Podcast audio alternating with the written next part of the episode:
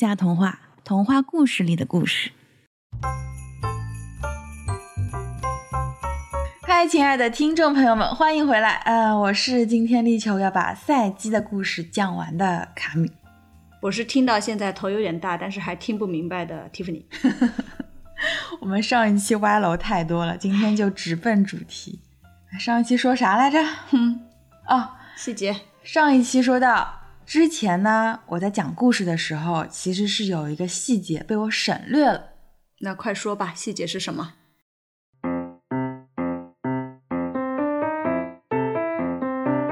赛姬作为人类，她嫁给丘比特之后，是很想念自己的两个姐姐的。她是以寻短见的方式来威胁丘比特，让他们见面的。所以丘比特只好答应，并且叮嘱说，千万不要被他两个姐姐说动而来探知自己的真面目。嗯哼，赛基答应了，那说明其实丘比特也是有预见的。嗯，但是当姐姐们告诉赛基她的丈夫可能是一条大蛇的时候，她她就马上动摇了。从这个细节可以看到，人类对自身的弱点是有深刻的认知和怀疑的，就是他知道自己的弱点在哪儿，但是我还是受不住这个诱惑，我一定要来看看你。那希腊人创作了一系列因为好奇而引发的神罚，比方说为了惩罚普罗米修斯，神就把潘多拉送往了人间。嗯啊，后来我们都知道发生了什么。那在《金驴记》里面，卢巧也是因为好奇要尝试女主人的魔药，然后弄巧成拙把自己变成了毛驴。好奇心往往是和灾祸联系在一起的。这让我想到了迪士尼的动画《疯狂原始人》，女主的爸爸从一开始最反对的就是女主强烈的好奇心，觉得会招致灾难。嗯，是的，对于远古人来说，经验的获得和灾祸的教训，当这两者交织在一起，他们对好奇的态度其实是有点纠结的。他们怀疑的不是好奇的必要性，而是怀疑自己这个行为的可控性。他不知道这个度在哪里。嗯所以《金驴记》里面对好奇心，一方面是认可的，一方面呢，他又是恐惧的。我倒是觉得应该是认可更多一些吧，呃，因为不论是赛季还是卢巧，他们的结局都是圆满的。这里就要分开说了。赛基其实是卢巧的反面。赛基这个名字的含义其实是灵魂，他后来被收进了神话里边，成了灵魂之神。呃，是一直闪耀着光芒的一个蝴蝶的形象。那如果赛基是灵魂，丘比特是情欲，那合起来就是我们当代人理想中的真爱了吗？是的，丘比特的爱情之箭，从诸多的故事里看，的确更像男性视角的爱情冲动，也就是情欲。其实赛基打开盒子后陷入沉睡的寓意，是灵魂失去了自由思考和独立行动的能力。在当时的人看来，这其实是一件很严重的事情，跟死亡没什么区别，已经算是一种十分严厉的惩罚了。赛基最终被宙斯封神，可以说是人的力量与神的力量和解了，他就达到了人神合一的境界。那是一种人力跟自然力的理想状态，他们互相制约，但是又互相认可。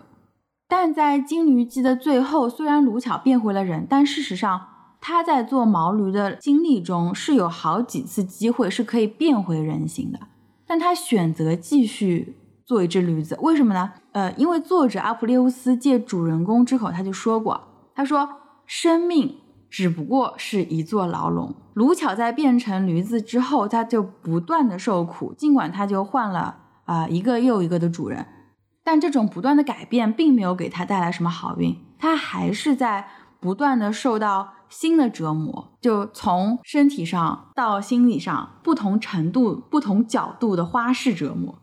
所以生活对他来说，只不过就是从一个牢笼走向另一个牢笼，人生充满悲剧。就这种思想，它是笼罩着整部《金缕集》的这个故事。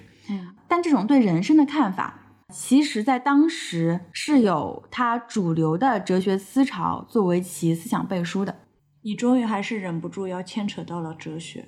因为哲学思潮它是一个大的背景，就好比现在的迪士尼公主都用不着王子来救了，嗯，这是某个单一的故事发生的改变吗？并不是，这是平权运动和女性的自我意识在经过上百年的斗争之后形成了我们现在女性意识的这种思潮影响下的结果。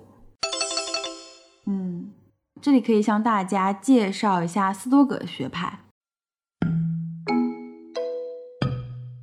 它是在希腊化时期，在希腊文化辐射地区的一个有很大影响的学派，被认为是自然法理论的奠基者。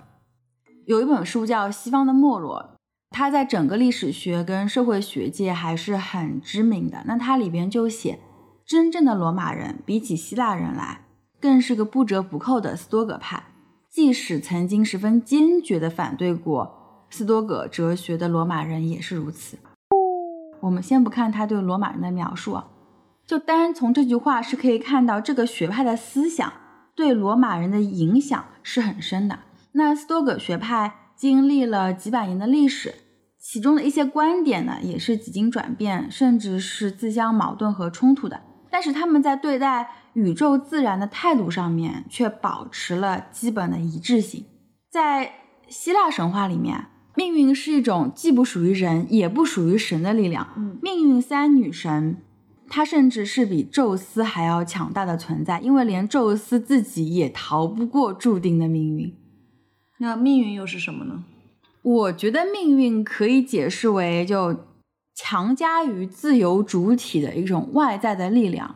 嗯，希腊神话里边的神，因为他自身的强大和永生，可以被认为是自由的。嗯，但他虽然是自由的，法力无边，但还不是绝对自由的，因为神本身也是受着某种命运的束缚。比方说，第一届泰坦神为了防止他的子孙。撼动他的地位，就吃掉了自己的孩子，但是没有被吃掉的那一个，当他继承了神位之后，他照例还是吃掉了自己的孩子。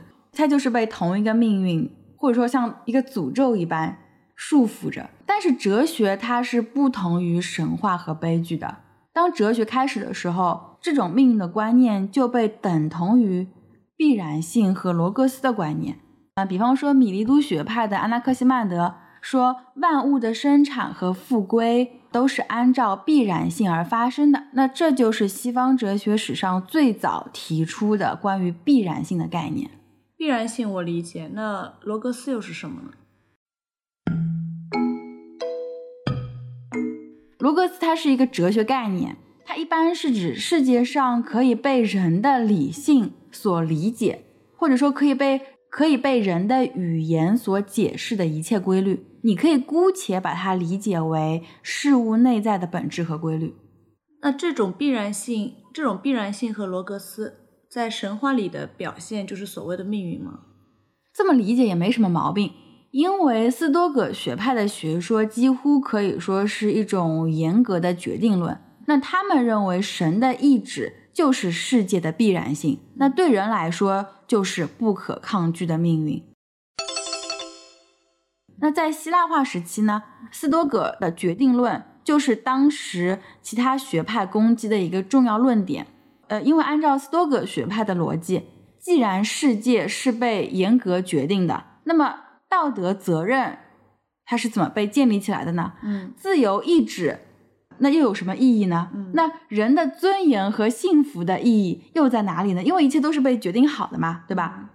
那。同时期还有一个著名的学派，它是以追求自由著称的，那就是伊壁鸠鲁派。他就一直在批判斯多葛学派关于命运的这个观念。他认为斯多葛他就是一种宿命论。嗯，按照斯多葛的逻辑，人的自由、尊严、幸福都是不可能的，因为一切都已经决定好的，人只是提线木偶，就是照着剧本演戏。嗯，我现在明白为什么你刚刚说赛季是卢巧的反面，因为在面对代表命运或决定论的神，作为人的赛季是一直在挑战神，最后还得到了神的认可。是的，赛季的故事呢，它作为《金驴记》故事里的故事，它无论对读者还是我们的主人公卢巧都是有启发意义的。那我们说回斯多葛学派啊，斯多葛学派的命运观念。真的是完全排除了自由的可能性吗？那如果一切都是命运，那人的意志不就是一文不值了吗？毛驴卢巧他最后变回了人，那从斯多葛学派的哲学逻辑上面，又怎么去自洽呢？这些问题我们下期再聊。哎，我们这集怎么那么水啊？哎，我有点喉咙痛啊，感觉是不是前几天去聚餐被传感冒了？不是吧？现在疫情还没结束，你别吓我啊！放心，我是二零年底就打过疫苗的人啊，我就担心你这个感冒病菌啊，会不会通过音频过给大家？那我这个感冒病毒应该还挺值钱的，居然可以通过无线电传播。好了好了，下播了，说结语。我是卡米，我是 Tiffany，我们在下期等你。